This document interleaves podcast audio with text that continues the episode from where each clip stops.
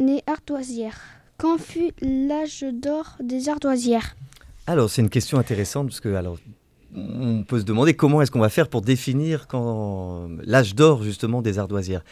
Euh, on sait que dans le centre-Bretagne, hein, il y a la, présence d'exploitation d'ardoises depuis relativement longtemps, hein, puisque déjà on a des traces d'une exploitation à, Saint-Goisec en 1486. Et on sait que la cathédrale de Quimper, par exemple, hein, la cathédrale Saint-Corentin, elle a été couverte d'ardoises de cette région-là. Euh, donc euh, effectivement, on voit que ça, a été quand même assez tôt une, activité importante. On sait même que ça a été exporté assez vite, puisque euh, l'église Saint-Maclou à Rouen, par exemple, elle a été en partie couverte avec de l'ardoise achetée à Châteaulin en 1526. Donc on voit déjà que assez tôt, hein, c'est une activité qui est importante. Après, pour parler d'un âge d'or, ben, on, va, on va se référer un petit peu au recensement en fait, qu'on a trouvé sur Châteaulin. Et euh, on va dire que l'âge d'or, ça va être la première moitié du 19e siècle. Euh, pour vous donner un exemple, par exemple, en 1836, on a recensé 2968 habitants sur Châteaulin. Et parmi ceux-là, on va trouver 165 carriers et 10 mètres carriers. Donc vous voyez, ça fait quand même une belle proportion de personnes qui travaillent euh, dans ces, dans ces carrières d'ardoise.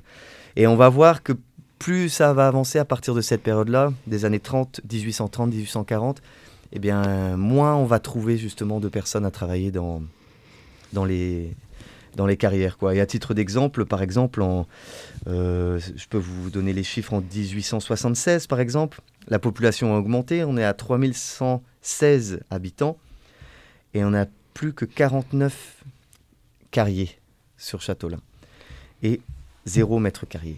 Donc vous voyez que effectivement là ça, commence à diminuer quoi, à partir de la on va dire de la moitié du 19e siècle.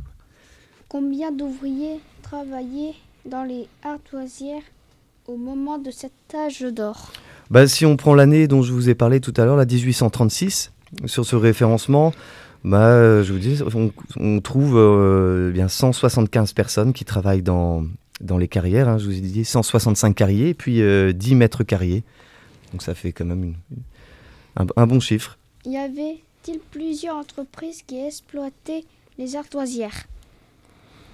Alors, en fait, si on prend le, cadastre de 1910, euh, par exemple, on va voir qu'il y a différents propriétaires et domaniers. Hein. donc, euh, c'est, euh, c'est, on peut, il y, a différents propriétaires.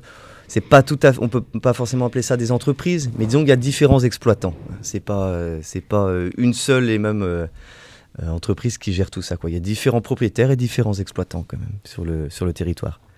Où se situaient les ardoises de Châteaulin? Les, les, ardoisières à Châteaulin, euh, ben, un petit peu partout, justement, hein, puisque, et pas seulement sur Châteaulin, puisqu'on en trouve un petit peu tout autour, hein, également sur Loté, etc. Donc, euh, sur toutes les communes autour de Châteaulin, partout où il y a des gisements, en fait, on va trouver des, on va trouver des ardoisières. Quoi. Comment transportait-on les ardoisières pour les sortir des carrières. comment on sortait les ardoises des carrières? Mm. euh, Alors effectivement, hein, c'est des gros blocs de schiste, donc c'est pas évident. Il y avait différentes méthodes. Euh, moi, je connais pas forcément très très bien euh, les méthodes qui étaient utilisées dans le bassin de Châteaulin. Je connais mieux le fonctionnement des, carrières des monts d'arrêt. Mais a priori, hein, donc, il y avait des systèmes de rails avec des petits wagons qui pouvaient servir à sortir les gros blocs de schiste et d'ardoises et donc, euh, ça pouvait être euh, tiré ou poussé à main d'homme, selon la taille, ou avec des chevaux, effectivement.